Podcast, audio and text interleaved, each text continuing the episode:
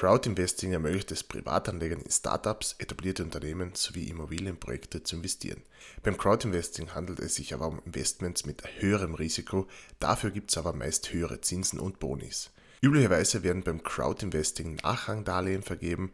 Mein heutiger Gast ist Gründer und Geschäftsführer der Crowdinvesting-Plattform Conda. Bei diesem Anbieter kannst du neben klassischem Crowdinvesting auch in direkte Anteile, sprich Aktien, Anleihen oder Genussscheine investieren. Er wird uns einen Einblick in die verschiedenen Arten der Projekte, Renditen und Risiken geben. Seid also gespannt. Hallo und herzlich willkommen bei einer neuen Podcast-Folge hier auf dem Kanal von Finanzen verstehen. Heute begrüße ich bei mir den Daniel Horak, Co-Founder und Geschäftsführer von Conda. Das ist eine Crowd-Investing-Plattform, die gibt es seit 2013. Sie zählt mittlerweile mit knapp 78.000 registrierten Nutzern und einem finanzierten Volumen von 160 Millionen Euro zu den größten Playern im Dachraum. Servus Daniel, danke für deine Zeit. Hallo, danke für die Einladung. Super, freut mich. Und zwar, Crowdfunding ist ja in Österreich immer noch eine kleinere Nische. Also ich habe mir das ein bisschen angeschaut. Es gibt leider nur Zahlen bis 2020 eigentlich. Ähm, und das österreichische Volumen in dem, oder bis zu dem Jahr ist eigentlich nur 300 Millionen. Im Vergleich dazu liegen das Vermögen, sagen wir mal, der österreichischen börsennotierten Aktien bei ungefähr 30 Milliarden.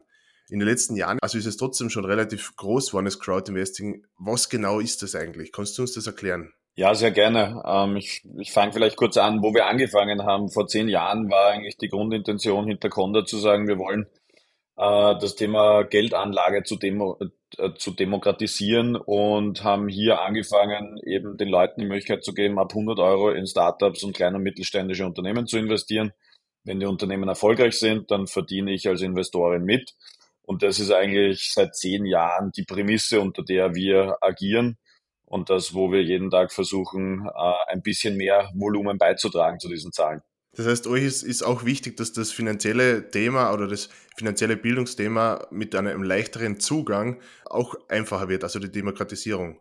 Absolut. Also äh, man muss sagen, äh, auch die, die Zahlen, die du genannt hast im Aktienvolumen, sind ja am Ende des Tages immer noch viel zu wenig. Also generell das, was uns wichtig ist, ist, wir wollen, dass mehr Österreicherinnen und Österreicher, beziehungsweise auch unsere Freunde in Deutschland und mittelfristig innerhalb der gesamten EU mehr Personen in kleine und mittelständische Unternehmen investieren können. Und das möglichst einfach und möglichst verständlich, weil am Ende des Tages das zum gesamten Wohlstand äh, innerhalb der EU beiträgt und gleichzeitig aber auch notwendig ist, damit Unternehmen überhaupt langfristig existieren können, weil das Kapital, das bei uns über die Plattform investiert wird, immer direkt in die Wirtschaft geht und damit den Unternehmen es ermöglicht zu wachsen, neue Arbeitsplätze zu, zu schaffen und am Ende des Tages einen wichtigen Beitrag zu bringen.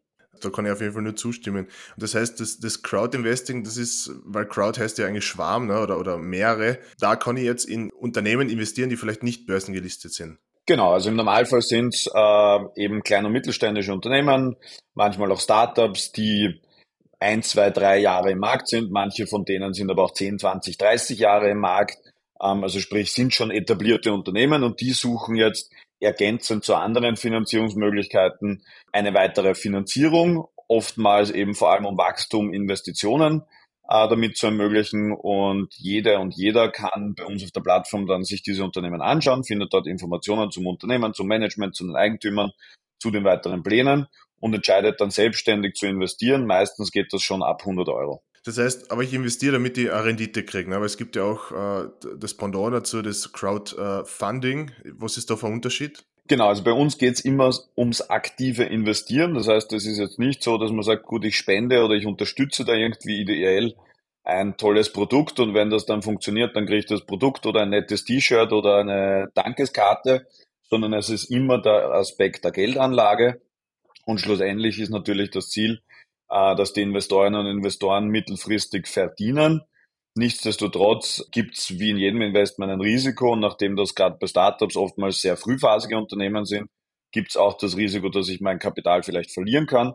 Deshalb empfehlen wir eigentlich das, was eh auch in jeder anderen Anlageklasse fast immer gilt, nämlich zu diversifizieren, also nicht nur in ein Unternehmen zu investieren. Wir empfehlen immer, mit kleinen Beträgen anzufangen und äh, auch um Warren Buffett zu zitieren, äh, nur in Dinge zu investieren, die man auch versteht. Also das ist schon ein wesentlicher Teil, den wir auch immer unseren Investorinnen und Investoren empfehlen.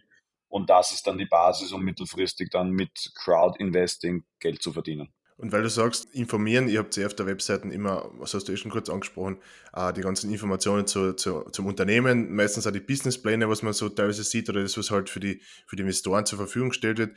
Also ich kann mich im Vorhinein auf, so gut wie möglich informieren. Genau, also wir, wir versuchen immer im Interesse beider Seiten zu agieren. Das heißt, wir versuchen da am Ende des Tages Information transparent aufzubereiten und darzustellen und hier einen gewissen Standard zu schaffen.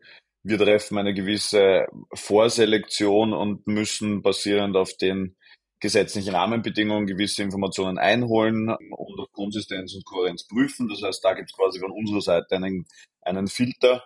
Man muss sich auch vorstellen, bei uns erreichen im Jahr zwischen zweieinhalb und 3.000 Finanzierungsanfragen und am Ende des Tages landen zwischen 50 bis 60 Finanzierungen im Jahr auf der Plattform. Das heißt, der Filter ist schon äh, recht groß.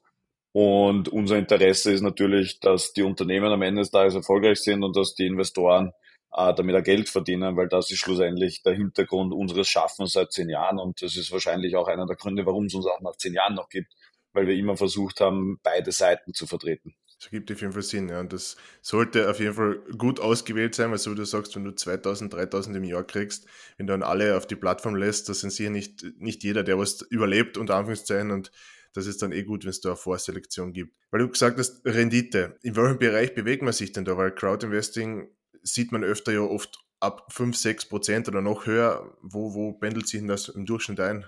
Naja, da muss man generell ein bisschen äh, in die Tiefe gehen, weil einerseits bieten wir unterschiedlichste Unternehmen im Lebenszyklus an, an denen ich äh, mich beteiligen kann, beziehungsweise die ich finanzieren kann. Das heißt, wir haben sehr risiko äh, reiche ähm, Startups, wo ich am Ende des Tages auch nicht nur an einer Verzinsung verdiene, sondern vor allem an einer Wertsteigerung, sprich, wenn das Unternehmen erfolgreich ist, vielleicht irgendwann verkauft wird, dann partizipiere ich damit als Investorin. Das heißt, dort ist der wesentliche Faktor auch, wie gut kann das Unternehmen wachsen, wie gut kann es in der Zukunft äh, selber vielleicht weitere Finanzierungen lukrieren.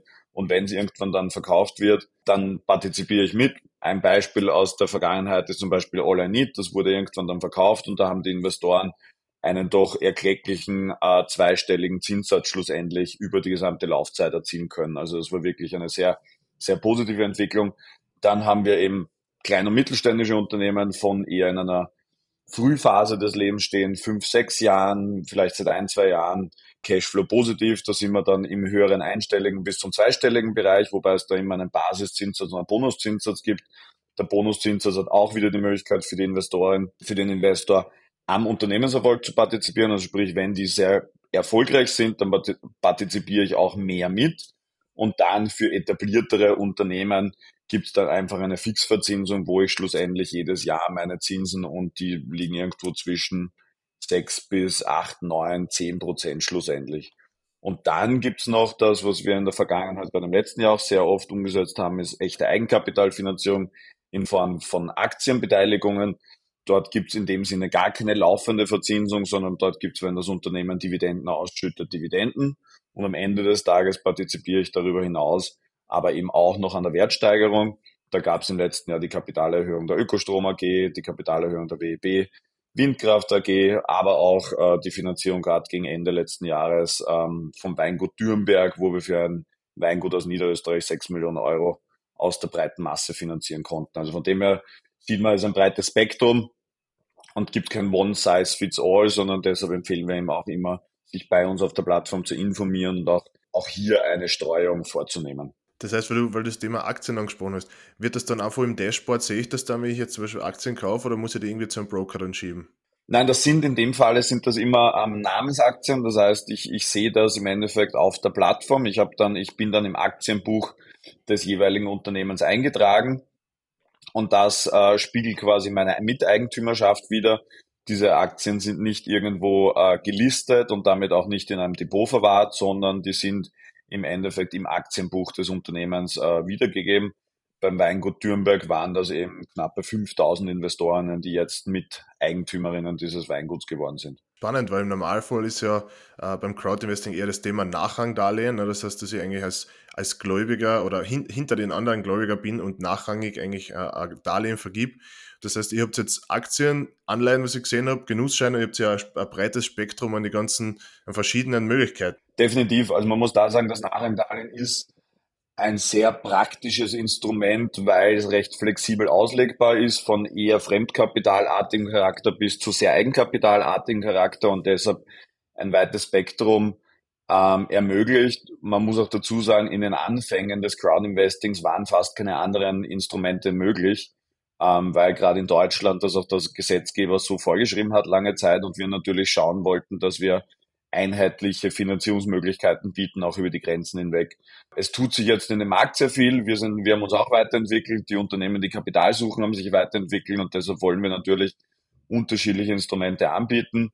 Es gibt auch seit letztem Jahr eine neue Lizenz, mit der man dann im, im europäischen Markt agieren kann. Das ist die European Crowdfunding Service Provider Lizenz, die jetzt ganz neu ist. Da sind wir gerade im Lizenzprozess der hoffentlich in Tagen bis Wochen abgeschlossen sein wird und dann kann, er, kann man innerhalb von Europa all diese Instrumente, die du gerade erzählt hast, eben Aktien, Anleihen, Genussscheine etc. für kleine und mittelständische Unternehmen vertreiben. Und das bietet natürlich Investoren, Investorinnen ganz neue Anlagemöglichkeiten über die Grenzen hinaus. Das heißt, das ist einmal eine gute Entwicklung, eine positive in die richtige Richtung. Definitiv. Also wir hätten uns in unserer Ursprungsplanung, wir haben gerade am Freitag unser zehnjähriges Jubiläum gefeiert und ich habe mir dazu unseren ersten Businessplan angesehen und äh, dort hätten wir gehofft, dass das irgendwie drei, vier Jahre nach der Gründung passiert. Hat jetzt halt doch zehn Jahre gedauert, aber sei es drum, lieber später als nie.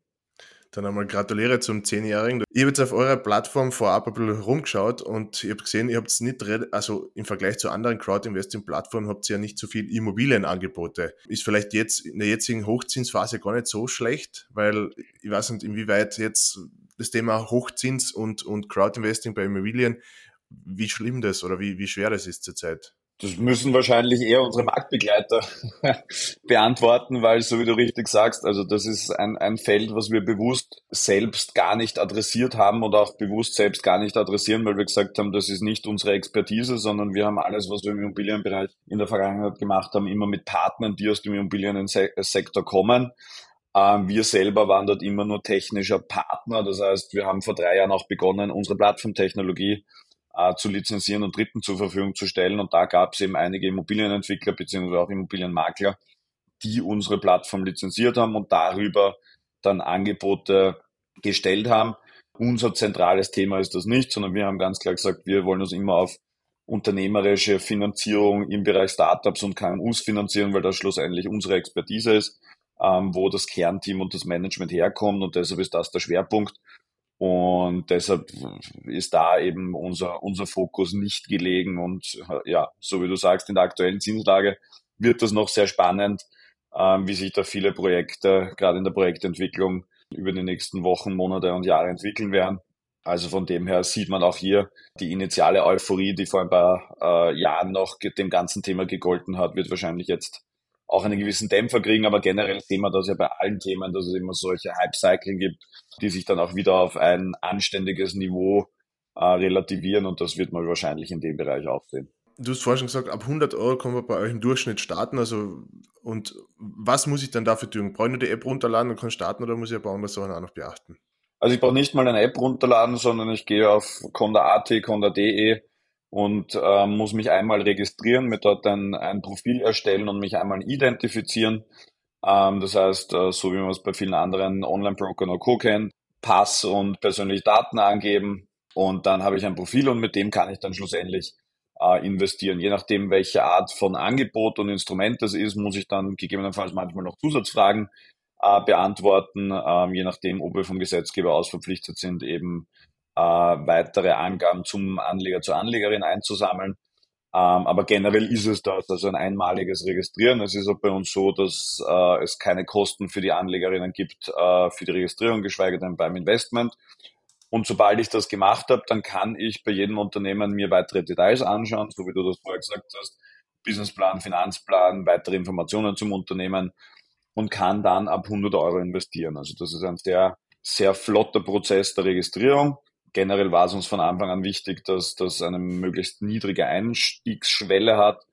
Gleichzeitig ist es aber auch so, dass ich im Prozess begleitet werde und wir auch da ständig darauf hinweisen, dass man sich mit dem Thema auseinandersetzen soll, dass man sein Kapital nur dann investieren soll, wenn es äh, auch äh, verlustig gehen kann und wir generell auch immer empfehlen, dass äh, hier wirklich klar sein muss, dass es am Ende des Tages ein Risikoinvestment ist. Also das ist uns schon immer ganz wichtig, weil kommt leider nicht immer so raus, aber hohe Rendite heißt auch höheres Risiko und schlussendlich wollen wir, dass das unseren Anlegerinnen auch klar ist. Ein Investment mit 10% hat einfach ein gewisses Risiko und dem muss man sich auch klar sein.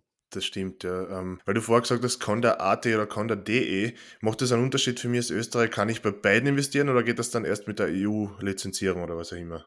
Also aktuell ist es so, dass ich als österreichische Investorin immer mich auf Conda.at registrieren muss, weil wir aktuell noch in jedem Land unterschiedlich lizenziert sind und unterschiedlich reguliert sind. Das heißt, aktuell müssen wir hier äh, von Gesetzes wegen noch Unterscheidungen treffen. Ähm, mit der neuen Lizenz gibt es dann eine Gesamtplattform für die gesamte EU und dort äh, gibt es dann keine Notwendigkeit mehr der Unterscheidung. Aber aktuell unterliegen wir noch in jedem Land, in dem wir aktiv sind, unterschiedlichen Regulierungen und deshalb gibt es die unterschiedlichen Plattformen für jedes Land. Das Thema Steuern ist einmal, ist einmal wichtig. Nachdem Crowdinvesting eigentlich unter Einkommensteuer fällt, ähm, gibt es von euch da irgendwie einen Steuerreport oder irgendwas?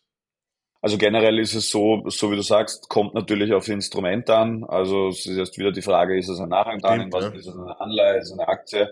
Ähm, wir informieren dann natürlich über die Plattform, dass den Leuten noch klar ist, was es an Steuern, ähm, was es an Steuern fällig wären. Schlussendlich ist aber auch das wieder unterschiedliche Land, weil zum Beispiel auch da wieder in Deutschland anders läuft wie in Österreich. Und generell beim Nachrangdarlehen liegt schlussendlich in der Sphäre der Investoren, ähm, dann die Steuern noch abzuführen. Wir informieren natürlich darüber, äh, wie das geht und was da berücksichtigt werden muss.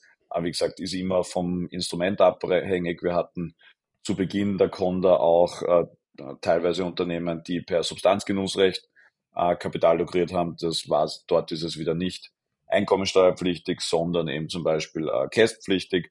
Deshalb kommt es immer aufs jeweilige Instrument an. Stimmt, das das mit, mit, mit der Einkommensteuer pflichtig, das war wieder so im Kopf drin, weil Crowdinvesting für mich immer nur Einkommensteuer war, aufgrund der meistens Nachrangdarlehen, aber dass das bei euch ja mehr gibt, auf das habe ich jetzt kurz nicht gedacht. ja, nachdem du ja gesagt hast, bei euch gibt es ja auch die so White-Label-Lösung oder so Lizenzierung für andere äh, Firmen.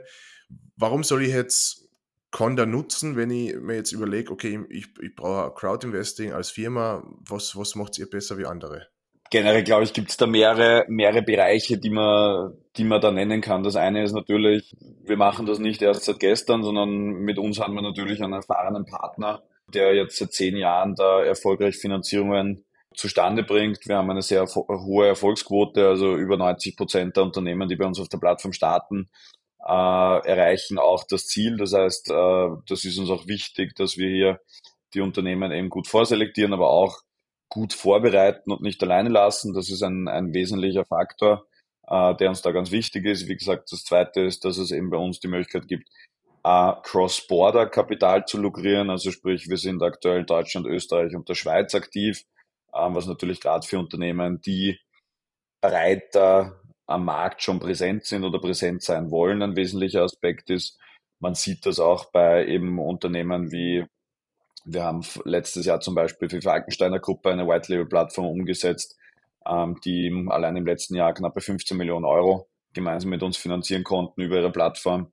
Ähm, wir haben Ende letzten Jahres das für die Biogena Gruppe zum Beispiel umgesetzt. Also man sieht hier schon, dass da auch sehr etablierte Unternehmen auf uns setzen und das ist, glaube ich, die beste Referenz, wenn man sagt, warum sollte man uns vertrauen, ähm, weil wir schlussendlich das nicht nur für kleine, sondern von klein bis groß mittlerweile umsetzen und das äh, in den letzten Jahren gezeigt haben, äh, wie erfolgreich das schlussendlich möglich ist. Wir haben im letzten Jahr knapp 80 Millionen Euro über unsere Plattform und über unsere White Label Plattformen finanziert. Und das zeigt schon auch, welches Potenzial da in der breiten Masse liegt. Und das werden wir natürlich stringent auch dieses Jahr weiterverfolgen. Sehr gut, ja. Das heißt, aber es ist, es ist prinzipiell fast egal, welche Firma ich bin, wenn, wenn ich reinfall in euer, in, in, in das, in das, in Auswahl oder dass ich halt das, den Auswahlprozess schaffe, kann ich bei euch wahrscheinlich Kapital einsammeln. Genau, also wir haben ein paar, also wir haben auf der einen Seite natürlich ein paar Branchen, die wir per se ausschließen. Also jetzt, wir machen nichts im, im, im Bereich Waffen, im Bereich, weiß nicht, Prostitution und ähnliches. Das ist eh, glaube ich, ein No-Brainer, aber trotzdem nochmal gesagt, obwohl wir da schon teilweise sehr kreativ, gut ausgearbeitete Businesspläne bekommen haben. Also von dem her auch da reicht mit sehr guten unternehmerischen Kenntnissen trotzdem nicht, dass wir das finanzieren, weil das passt zu uns einfach nicht. Und am Ende des Tages gibt es ein paar Branchen darüber hinaus, wo wir sagen, da sind wir im Normalfall nicht der Finanzierungspartner, der da gut passt. Also in einem Life Science Bereich, in einer Frühphase, wo ein Unternehmen vielleicht 15, 15 Jahre bis zum Markt hat, da sind wir einfach nicht der richtige Partner, sondern im Normalfall sagen wir Unternehmen, die einen Prototypen haben, in der Idealfall, äh, im Idealfall aber eher schon ein fertiges Produkt beziehungsweise Markt sind. Das ist so quasi das frühestmögliche. Und dann gibt es eben Unternehmen, äh, ja, die 50, 60 äh, Jahre alt sind. Also gemeinsam mit Falkensteiner im letzten Jahr gab es die Kampagne 65 Jahre Falkensteiner. Also auch da sieht man, dass sehr etablierte Unternehmen ähm, aus der breiten Masse sehr erfolgreich Kapital äh, einwerben können. Und da sind der Fantasie keine Grenzen gesetzt. Wir haben auch im B2B-Bereich sehr erfolgreiche Finanzierungen umgesetzt, weil ja gerade am Anfang des ganzen Thema Crowdinvesting sehr oft das Thema war, na ja, das passt ja nur für B2C-Brands. Und wir konnten aber in den letzten Jahren zeigen, dass das sehr wohl auch im B2B-Bereich sehr gut funktionieren kann. Also von dem her sagen wir selten initial Nein, sondern es kommt dann eben darauf an, auf den Austausch mit dem Management, mit den Eigentümerinnen und dann schlussendlich, ob Zahlen, Daten, Fakten dementsprechend, was wir uns vorstellen, schlussendlich. Spannend, das heißt, es kann sich eigentlich fast jeder melden. Nachdem ich am Anfang schon gesagt habe, dass das Thema Crowdinvesting ja eigentlich noch vergleichsweise klein ist, ähm, in letzter Zeit aber immer etablierter worden ist, wohin entwickelt sich trotzdem der Trend in, in der Zukunft? Wo, was glaubst du? Naja, wenn man sich anschaut, den, den, den, kontinentaleuropäischen Markt, dann ist es ein Riesenthema, was uns seit den letzten Jahren begleitet und das hat Corona und auch jetzt die, der ganze Krieg in der Ukraine noch verstärkt, nämlich dass, dass der gesamte Mittelstand auf der Eigenkapitalseite unterfinanziert ist. Und das ist ein Thema, das uns die nächsten Jahre bis Jahrzehnte begleiten wird. Ähm, das ist auf der Unternehmensseite und wenn man dann die Investorinnenseite sieht, wo de facto ein unfassbares Kapital auf Sparbüchern dahin sieht, dann sehen wir mal per, auf beiden Seiten Bedarf nach neuen Wegen. Und genau diesen Bedarf nach neuen Wegen, den wollen wir schlussendlich zusammenführen. Nämlich auf der einen Seite den Unternehmen die Möglichkeit zu bieten, Wachstumskapital zu lukrieren, um erfolgreich am, am Markt wirtschaften zu können, zu expandieren, zu investieren etc. und da die Eigenkapitalseite zu stärken und auf der Seite der Investorinnen und Investoren attraktive Anlagemöglichkeiten zu bieten, wo sie schlussendlich in ein sehr diversifiziertes Portfolio von frühphasig bis späterphasig über Eigenkapitalprodukte, äh, Mezzanin, Mezzaninprodukte und äh, Fremdkapitalprodukte investieren können und dort auch unternehmerisch mit investieren können. Und das immer aber basiert auf der Idee, dass jede Investorin da selbstständig entscheiden kann, weil wir schon sehen, dass das auch ein, ein wesentlicher Faktor ist, äh, was den Leuten wichtig ist, dass man hier selbstständig sich mit den Investments auseinandersetzen kann, dass man sich selbstständig ähm, ein Bild machen kann und dass man auch eine gewisse Nähe zum Unternehmen aufbauen kann. Und das ist schon ein wesentlicher Faktor, den wir sehen jetzt abseits der reinen Finanzierungsthematik ist diese gewisse Nähe, dieses oft auch in meiner Region oder in ein Thema zu investieren, dass das immer wichtiger wird und diese Brücke wollen wir als Plattform schlussendlich äh, bauen. Und deshalb sagen wir eben auch, dass, dass das erst der Anfang dessen ist, wo wir schlussendlich hinwollen. Also wie gesagt, 80 Millionen äh, im letzten Jahr war toll und hätte ich mir zur Gründung äh, nie, äh, nie getraut, jemals zu prognostizieren. Wir haben im ersten Jahr der Gründung 70.000 Euro für das erste Projekt in sechseinhalb Monaten eingesammelt. Ähm, das machen wir jetzt teilweise in einer Minute. Also von dem her, das ist schon toll, wo sich, der, wo sich diese ganze Thematik hinentwickelt hat. Aber ich sage im Team immer, ähm, mein Ziel ist in den nächsten Jahren eine halbe Milliarde aufwärts an Transaktionsvolumen zu bewegen, weil dann beginnt man irgendwann relevant zu sein und dort, dort wollen wir schlussendlich hin. Ähm, und wir sehen, dass der Bedarf auf beiden Seiten da ist. Wir müssen nur schauen, dass sich die Bedarfe auf beiden Seiten schlussendlich auch treffen. Absolut, da, kann ich nur zustimmen. Da ist ein Haufen Potenzial verfügbar. Ja. Und sagen wir mal, die Generation Z oder auch die Y, wo wir oder ich dazugehöre, du im Normalfall wahrscheinlich auch, da, da ist viel Kapital vorhanden und das gehört dann investiert. Das ist einfach so. So du sagst, auf dem Sparbuch liegen, wenn es nicht ganz, ich glaube, es ungefähr um die 300 Milliarden Euro oder sowas in Österreich. Das ist halt doch schon einiges, was jetzt ein bisschen eine Zinsen bekommt, aber ja, nicht viel. Uh, das gehört investiert und damit wir halt da weiterkommen, ja. Du bist ja auch ursprünglich einer von den Gründern von Conda. Wie ist es zur Idee gekommen? Durch, durch das Leben am Ende des Tages. Also äh, schlussendlich so, dass ich, ich habe vor 15 Jahren mit, mit Anfang 20 das erste Mal gegründet und da das erste Mal am eigenen Leib erfahren, ähm, wie schwierig es ist, an Kapital äh, als Unternehmerin zu kommen. Und, und äh, das war so ein bisschen das, was dann immer in meinem Hinterkopf war. Und dann ist mir vor ja, zehn, zehn, elf Jahren der Paul Pöltner über den Weg gelaufen, der dann irgendwann gesagt hat, auf einem Startup-Event damals, er möchte was mit Crowdfunding machen. Und aus Crowdfunding und meiner Gründungsgeschichte und seinem Hintergrund in einer großen Steuerberatungskanzlei haben wir dann die Köpfe zusammengesteckt und gesagt, was könnte man denn da tun? Ähm, das ist erst über zehn Jahre her. Das war zu einem Zeitpunkt, wo es die Branche nicht gegeben hat, wo es in Europa so gut wie keine Plattformen gegeben hat. Äh, der bekannteste Protagonist zu der Zeit war der Heini Staudinger, der damals gesagt hat, naja, wird ja wohl das Geld von seinen Kunden einsammeln können. Ähm, das war ein spannender Zeitpunkt, weil da gerade das Thema Heini gegen Banken und Finanzmarktaufsicht und gleichzeitig haben wir gesagt, wir machen das jetzt über Plattform. Also es war sehr spannend. Ähm, aber aus dem heraus ist es schlussendlich äh, gestartet und wir haben einfach von Anfang an gesagt, wir glauben, dass es wichtig ist, dass es mehr Menschen möglich ist, unternehmerisch zu investieren. Das war schlussendlich äh, die Grundintention, weil wir gesagt haben, das kann kein Elitenthema sein und wir wollen da neue Assetklassen schaffen. Und das ist schlussendlich die Intention damals gewesen. Und durch das, dass man es auf, auf breite Beine stellt und eben das individuelle Risiko dadurch gering haltet, weil 100, 200 Euro natürlich auch wehtun, wenn man sie verliert, aber etwas anderes ist, wenn ich 200.000 Euro verliere. Ähm, daraus ist dann schlussendlich die Idee entstanden. Spannend, ja. Und ein paar Jahre nach der Gründung ist es ja, also ist Conda ja im, im 2019er Jahr von Startup 300 übernommen worden. Und im 22er Jahr, also eigentlich letztes Jahr, habt ihr es wieder zurückgekauft. Warum ist das passiert? Was, ist, was waren da die Schritte? Ja, wir haben uns gedacht, damit es nicht langweilig wird. Ähm, nein, Spaß beiseite. ähm, also 2018, 2019 war es schlussendlich so, dass für uns die, die Frage war, wie wir uns weiterentwickeln können und wo die Reise hingehen kann. Und da war eben auch ein Teil, dass wir gesagt haben, wir wollen weiter wachsen und haben damals dann, dann Gespräche geführt in Richtung, wie kann dieses Wachstum äh, funktionieren. Ähm, weitere Finanzierungsrunde, strategische Partnerschaften, Merger mit anderen Plattformen.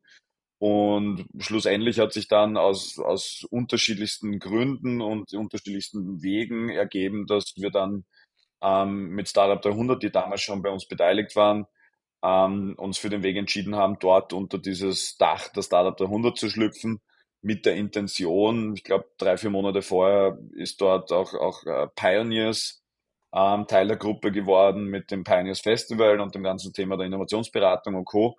Und die Idee war für uns sehr logisch, konsistent, dass wir gesagt haben, ja, man baut da ein Innovationsökosystem, wo man eigentlich von der initialen Gründungsidee mit einem Eventformat von Startup Live über das große Startup äh, Festival, Pioneers Festival bis hin zur Finanzierung eigentlich so ein rundum sorglos Paket äh, baut. Ähm, und das war die Prämisse damals. Das haben wir dann über mehrere Jahre versucht. Schlussendlich haben sich viele Dinge leider nicht so entwickelt, wie man das sich erhofft hat in diesem ganzen Thema des Ökosystems.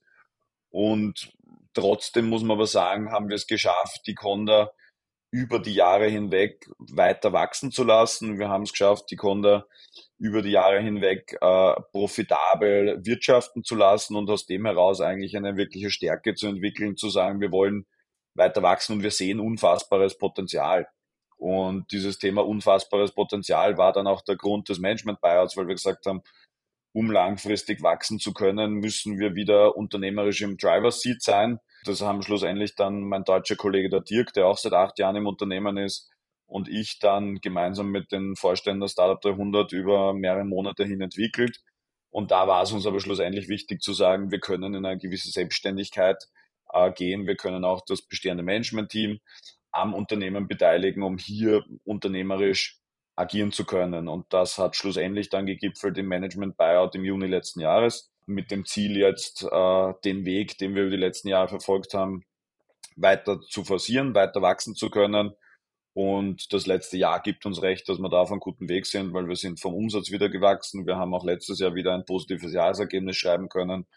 Und wie gesagt, 80 Millionen Euro zeigen auch, dass der Bedarf weiter da ist. Und das wollen wir auch dieses und nächstes und nächstes Jahr fortsetzen. Das heißt, das hat eigentlich alles ganz gut funktioniert. Super. Neben Conda bist du auch selbstständig als Investor tätig. Äh, in was investierst du privat? Hast du da irgendwelche Vorlieben? Vorlieben, äh, also ich kann mich noch erinnern, ich habe vor ein paar Jahren einmal mit, mit einem Anlageberater so einen Termin gehabt äh, zum Thema, wo sollte ich denn mein Geld investieren, beziehungsweise wo könnte er mir denn helfen? Das Ergebnis war, ich bin unvermittelbar, weil schlussendlich für mich immer das Thema Unternehmertum im Fokus steht. Das heißt, am Ende des Tages das, was ich, was ich tue im Investmentbereich selbstständig, ist immer dort, wo ich selber eine Affinität habe.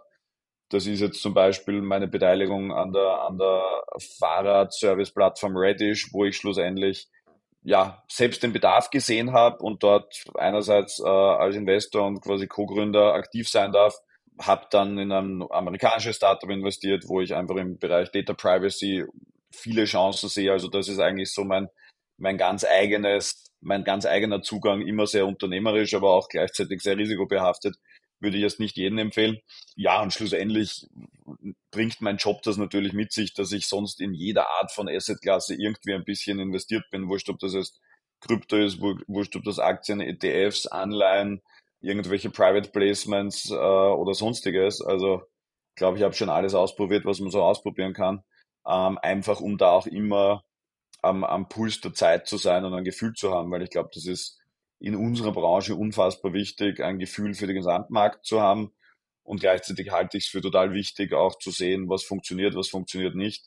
Und ja, deshalb bin ich da immer sehr, sehr aktiv und breit gestreut schlussendlich. Das ist ein gutes Stichwort, ja, breit gestreut ist immer wichtig. Und wir sind dann eigentlich schon wieder am Ende. Also als Abschluss noch eine, noch eine andere Sache, wie du vorher schon gesagt hast, du hast eigentlich mit 20 das erste Mal gegründet und hast natürlich schon einiges an Erfahrungen und Fehler machen können und dürfen und leider machen müssen. Ne? Was würdest du jetzt jungen Gründern raten oder halt welche, die gerade kurz vorm Absprung stehen? Also generell, mein Learning aus der ersten Gründung sind sicher zwei, drei Themen, die man, die man erst im Nachhinein für sich irgendwie wirklich herausschälen kann. Das eine ist sicher, und das ist, glaube ich, kulturell bei uns ge geprägt, auf gut Wienerisch scheißt da nix. Ähm, also nicht zu feig sein, sondern sich ruhig was trauen. Also wir sind alle, glaube ich, sehr sozialisiert im Bereich äh, ja nicht scheitern und oh Gott, oh Gott. Wir waren damals Anfang 20 und haben uns ständig die Sorgen gemacht, na was passiert denn, wenn das nicht funktioniert? Wo man am Ende des Tages sagen muss, mit Anfang 20 hat man keine Verantwortung, weil wir hatten beide keine Familien, keine Kredite, keine sonst nichts, sondern das einzige Risiko war halt unser eigenes Leben, ähm, beziehungsweise eigener Lebensstil. Von dem her, das ist sicher das eine Learning, mutig sein, sich selbst zutrauen und einfach mal anfangen. Das ist sicher ein, eines der zentralen Themen und da auch aus der Komfortzone rauszugehen, weil schlussendlich ähm, ist das etwas, was immer dazugehört. Ich habe gestern oder vorgestern einen LinkedIn-Post von einem befreundeten Unternehmer gelesen, der geschrieben hat, äh, ich rate jeden davon ab, äh, Unternehmer zu werden, weil es tut weh und ist meistens nicht so lustig, wie es ausschaut.